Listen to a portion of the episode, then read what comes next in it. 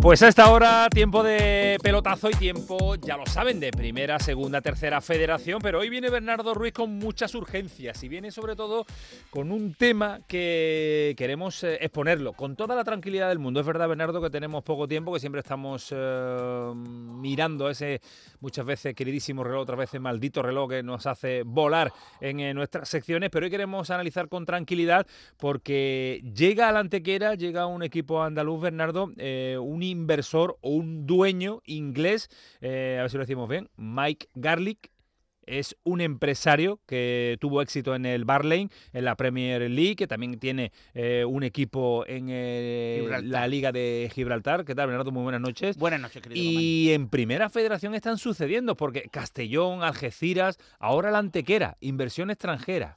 Efectivamente, aterriza en el Maulí Mike Garlic. Garlic que es propietario del Barley inglés, con el que consiguió dos ascensos, es propietario. Ah, ex, ¿habéis entendido? Es.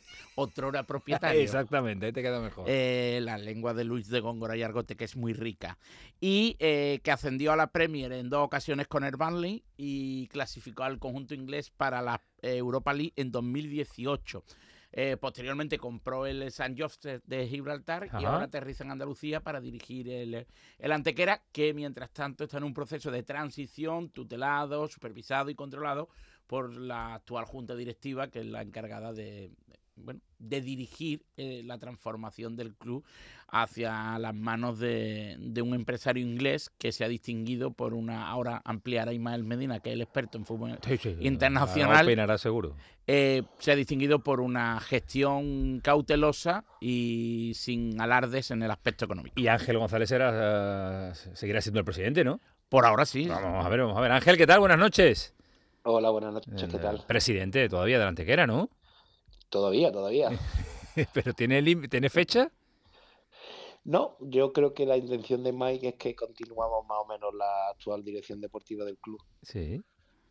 Pero bueno, poco a poco iremos dando los pasos poco a poco. Lo importante es hacerlo sentir cómodo, viene a hacer un esfuerzo importante, viene a apostar por el club y nosotros estamos muy contentos de que Mike esté con nosotros. Ángel, ¿cómo, cómo se da la, primera llamada, la primera bueno, situación, se da el primer por un contacto con Silva, con uno de nuestros responsables de la dirección deportiva y a partir de ahí pues la verdad que van cuajando, la verdad que se enfrió un poco en el verano porque había otros clubes los que Mike también estuvo mirando, pero ya a partir de septiembre cuando le presentamos todo el proyecto deportivo y todo lo que queríamos hacer en el club, él vio que era claro la puesta en Antequera.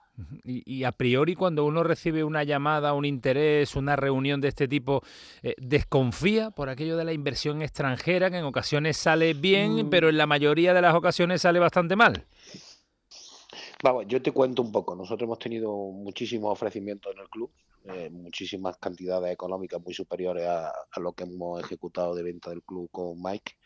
Y nosotros apostamos por Mike porque es un hombre de contrastado prestigio en el mundo del fútbol. Es una persona que viene de demostrarlo en el club de su municipio, donde ha hecho un magnífico trabajo, eh, donde ha conseguido, además, si lo leí, está entre los cuatro presidentes más exitosos en gestión económica de clubes de la Premier, en una competición muy similar a la Liga Española y evidentemente hemos apostado por esa trazabilidad ¿no? del fondo, bueno, en este caso de la persona que viene a invertir. Mike lo tiene muy claro, no viene a revolucionar, viene a evolucionar paso a paso, no tiene prisa por conseguir los objetivos que se ha marcado en este proyecto con el Antequera Club de Fútbol y nosotros en ese aspecto, yo por lo que lo conozco, eh, una persona humilde, súper cercana, es un fan del fútbol, un fan del fútbol, le apasiona el fútbol y bueno, tenía muchas ganas de volver a hacer algo parecido a lo que hizo en su ciudad natal y por eso decidió apostar por Antequera, la peculiaridad del municipio, le recuerda un poco a, lo que había en su municipio y, y bueno, y nosotros muy contentos, la verdad.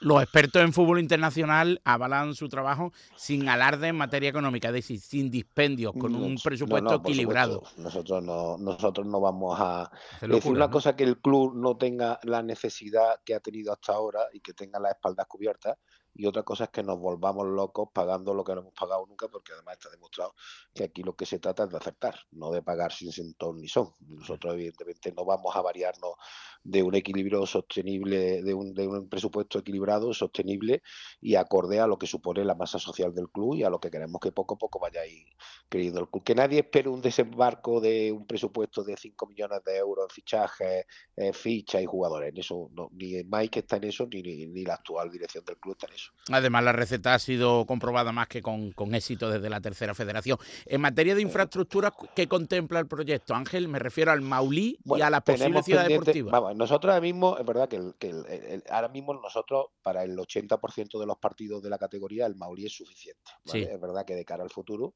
pues tanto el club como el ayuntamiento tendrá que plantearse a ver qué mejora, pues, poco a poco podemos ir mejorando el club. ¿no?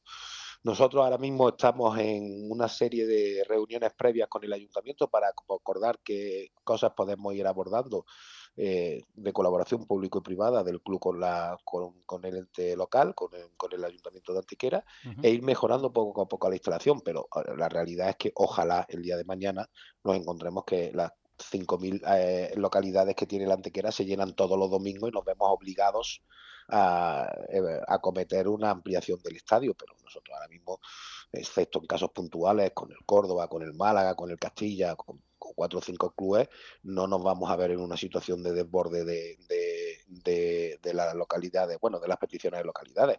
Y lo que se trata al final es de ir haciendo que cada vez más gente venga al fútbol y que cada vez más gente se sienta eh, vinculada al club y creciendo poco a poco y cuando llegue ese momento pues afrontaremos la, ampliación del estadio, pero ahora mismo nosotros no estamos en eso. Hay otras cosas que mejorar, otras cosas que, ir puliendo poco a poco. El Mauri es una, institución, una instalación que ya lleva muchos años hecha, pero ahora mismo no nos preocupa eso.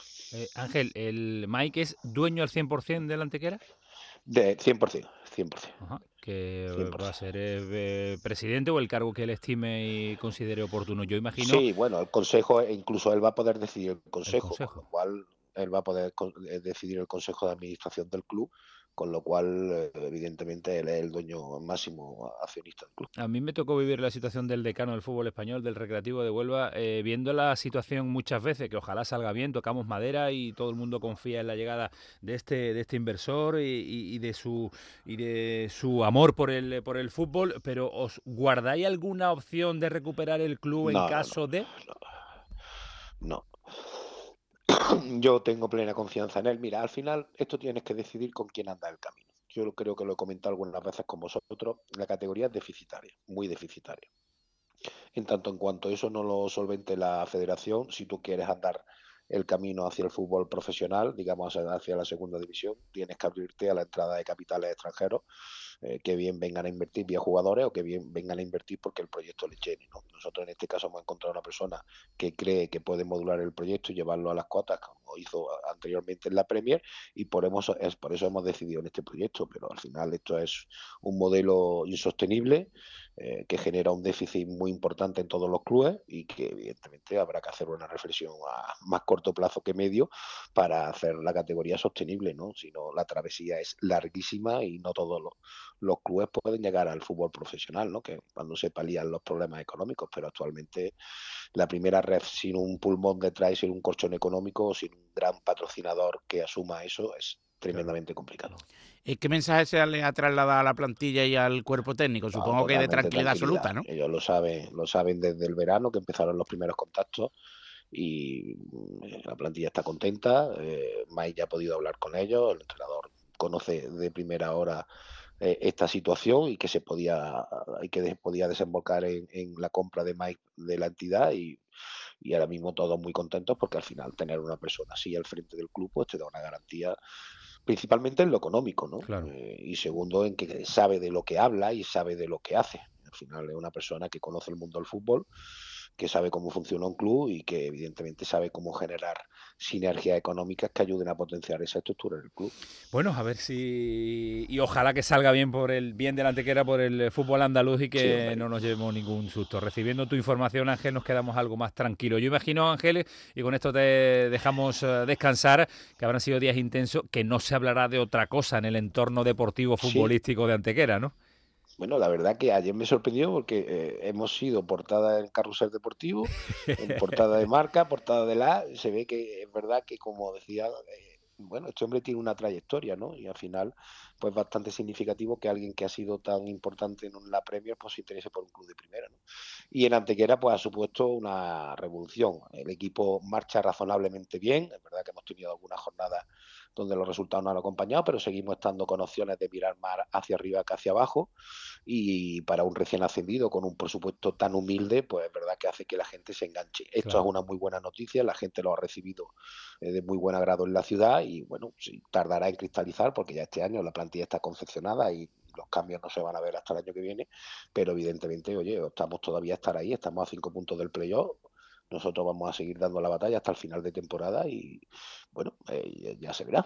Bueno, pues ya se verá absolutamente todo lo que hace yo, el Antequera. Yo siempre comento que, que, yo firmaba al principio de temporada estar a esta altura claro, de la temporada. claro. es un rotundo éxito, eh, es indiscutible. Que ha hecho tiene ascendido con, yo mía. creo que el menor presupuesto de la categoría, estar en una zona tranquila de la tabla, con más puntos hacia abajo que hacia arriba, Totalmente. oye, eh, el fútbol es lo que es y yo estoy muy contento con el rendimiento deportivo este año de la plantilla y estoy muy contento con el cuerpo técnico y miramos hacia arriba y no nos vamos a poner límites, ¿no? Vamos a intentar eh, conseguir el primer objetivo que es la permanencia cuanto antes uh -huh. y a partir de ahí, pues bueno, vamos a jugarlo, vamos a jugarlo. Bueno, vamos a, vamos a terminar la temporada y el Antequera todavía gratis. tiene mucho mucho que decir. Ángel, eh, presidente, gracias. muchas gracias por atendernos este ratito gracias y por contarnos ahí, experiencia. ¿eh? Un abrazo fuerte. Siempre estamos con, lo, con, los modestos. Mucho. Un abrazo, cuídate mucho. Lo sé, lo sé. Muchísimas gracias. Hasta luego, presidente. Noches. Hasta luego, adiós. Eh, estamos con los modestos y el que nos eh, achucha, achucha para que estemos siempre es Bernardo Ruiz, que hoy lo noto especialmente cansado.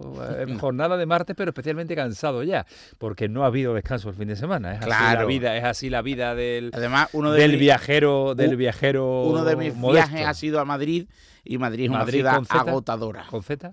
Madrid con la D de los, madride, con los madrileños. Así que venga, pues eh, para dejarte descansar, que no son horas, eh, jornada con enfrentamientos directos y jornadas con marcador algún que, alguno que otro llamativo, eso sí. Sí, además en el derby Málaga Recreativo de Huelva, ambiente de gala en la Rosaleda, partidazo, ¿eh? con un desplazamiento masivo de la afición del decano Sí. y con un partido de alto voltaje que resolvió el acierto en las áreas eh, propias y enemigas. Así que un resultado que relanza al Málaga y de alguna manera cuestiona el crecimiento de, del Recre y punto de mérito del, del Córdoba y triunfo sobresaliente de matrícula de honor del Linares Deportivo. Totalmente. Que confirma su tendencia. Totalmente, que nos está dando una alegría tras otra en estas últimas jornadas. Eh, tu Ibiza, a pesar de los fallos permanentes del Castellón, no le mete mano al líder. Eh, y tu Castellón bueno, pero mira, sigue líder, se equivoca sigue de líder. forma Yo no mi. Castellón, mi Ceuta perdonó la vida y le dio vida a tu Córdoba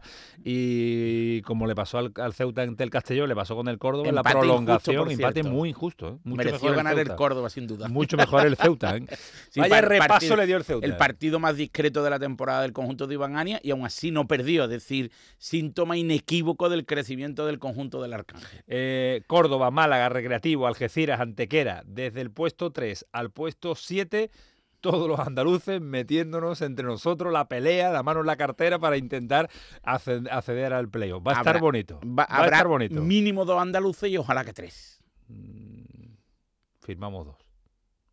Yo firmo, hombre, dos es... eh, Es que a mí me preocupa el Murcia, que siempre quieres meterlo ahí, a pesar de que perdió este fin de semana, pero siempre está con el Murcia, con el Murcia, con el Murcia. Claro, por eso... Firmo dos ya, ¿eh? Tal y como está la cosa con Castellón y Ibiza, se han ido ya nueve puntos. No, no, claro, no, no. Castellón y Ibiza son Ah, inmortales. ese tú ter- tercero, cuarto, quinto, ¿no? Claro, Sí, sí, sí. tercero, cuarto, si quinto. firmamos los tres. Claro, perfecto. Uf, uf, ¿quién, nos puede fastidiar un poquito? El Intercity. No, no, el Real Ceuta Murcia. no nos fastidia. Ceuta El no nos único. fastidia, Ceuta lo firmaríamos. El incluso. único. No, no, yo no firmaría el Ceuta, lo firmarías tú que Yo eres sí, yo lo firmo. Claro, tú eres caballa, yo no. Claro. No, yo no firmaría el Ceuta. El Ceuta ¿Tú es. por qué tienes miedo que tu Córdoba se caiga? No, para nada. El Córdoba sí, es claro. el máximo candidato con Iván Ania en el banquillo. si no fuese Iván Ania el entrenador, ya te digo yo dónde Es verdad que no está bien, pero tampoco pierde. Eso es muy positivo para estar en la parte alta de la clasificación. Eh, Venaro, descansa. que Y hasta el jueves. El jueves jueves que me va a contar? El jueves en previa de primera ¿Qué partido puedes federación. escoger ya? ¿Lo tienes por ahí o todavía no te ha dado tiempo ni Sí, apenas hay tiempo porque tiempo. estamos con el parquillo de toma de hora, Uy, con uy, uy, el cronograma Bueno, del mañana- mañana- horario. Mañana, me avisa, ¿no? Para Mira la cruz de guía, mira la cruz de guía. Miren más Medina, miren más Medina. Señor, el pelotazo sigue ahora con muchos más detalles, claro que sí.